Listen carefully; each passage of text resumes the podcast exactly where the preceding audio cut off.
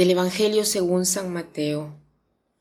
En aquel tiempo Jesús dijo a la gente, Yo les aseguro que no ha surgido entre los hijos de una mujer ninguno más grande que Juan el Bautista.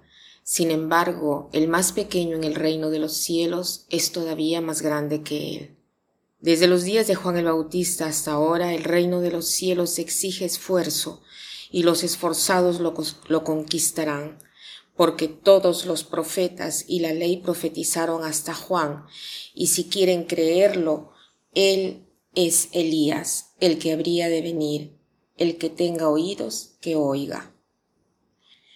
Qué frases tan extrañas dice hoy el Señor. Dice, entre los nacidos de mujer no ha surgido uno más grande que Juan el Bautista. Y después agrega, el más pequeño en el reino de los cielos es el más grande y es todavía más grande que él. Al inicio parece que hace un elogio a Juan el Bautista, ¿no? Porque dice, eh, no ha surgido uno más grande que Juan el Bautista, pero parece que después como que inmediatamente disminuyera el valor de Juan el Bautista, ¿no? Entonces, Juan el Bautista, ¿es grande o es pequeño?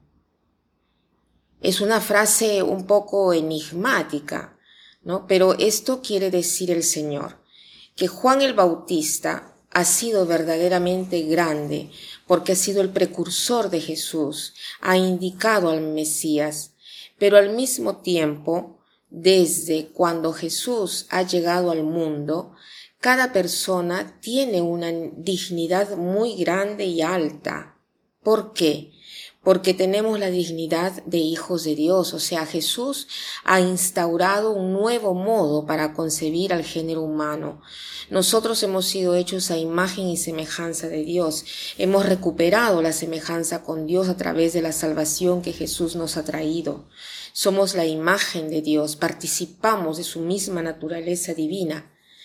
A veces nosotros nos sentimos, sentimos la falta de, autoestima, nos sentimos una nada, sentimos que no somos nadie, nos sentimos pequeñas criaturas, pero en realidad el Señor nos está diciendo hoy, tú, que te crees una nada, tú eres grande, Tú estás hecho a imagen y semejanza de Dios.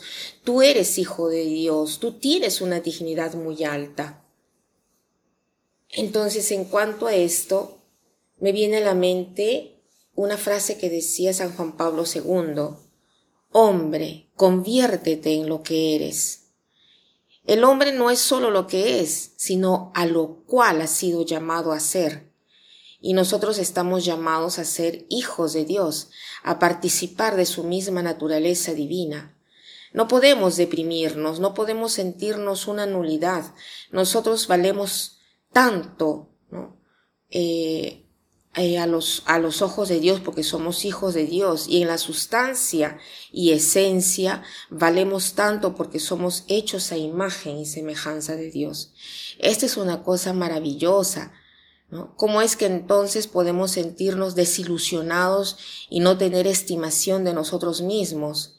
Entonces, aprovechemos hoy Agradezcamos al Señor por habernos dado esta llamada así grande, por habernos elevado a esta dignidad altísima, por habernos hecho a su imagen y semejanza, y tratemos verdaderamente de mejorar cada día, de parecernos siempre más a nuestro Creador, a imagen del cual hemos sido hechos.